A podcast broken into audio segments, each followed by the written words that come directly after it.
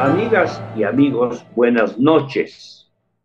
Fíjense que un pequeño comentario que quiero compartirles.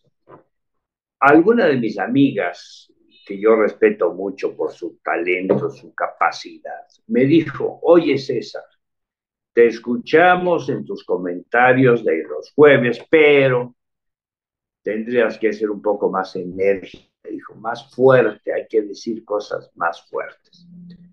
¿En qué sentido? Por ejemplo, me dijo, tú tendrías que defender al INE, como lo está defendiendo la sociedad, en contra de el autoritario, bla, bla, bla, comentarios acerca del presidente.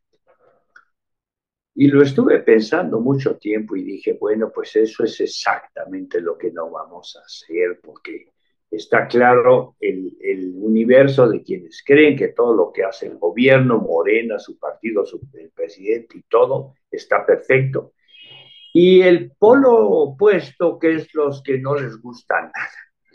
Perdimos la oportunidad de discutirlo de línea bien, discutirlo bien. Miren, yo tengo varias experiencias negativas de esa institución, el último oficio de siete cuartillas de los dos lados, la tortura, una prolija argumentación para pedirme el domicilio de un compañero que está afiliado a Alternativa. Puede proporcionarnos el domicilio del señor fulano de tal. Bueno, yo digo, me lo hubieran pedido por teléfono.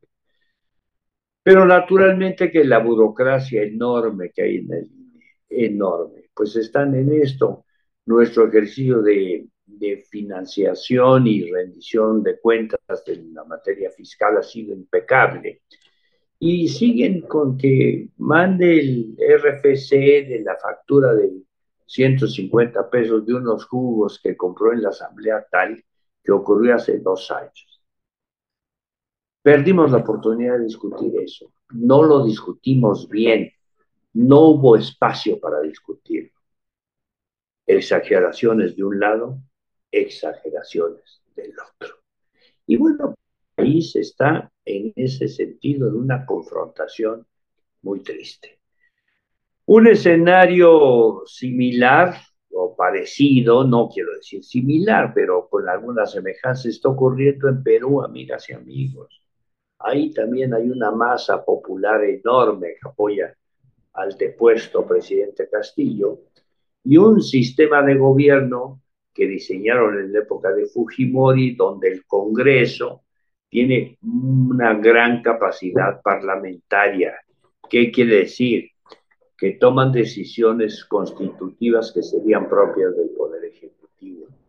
Entonces, bueno, pues ustedes vieron que le negaron el permiso para venir a, tomar posesión de la cumbre con, eh, América Pacífico, y el Congreso no le aprobó absolutamente nada de ello, eh, ni sus propuestas de ningún tipo.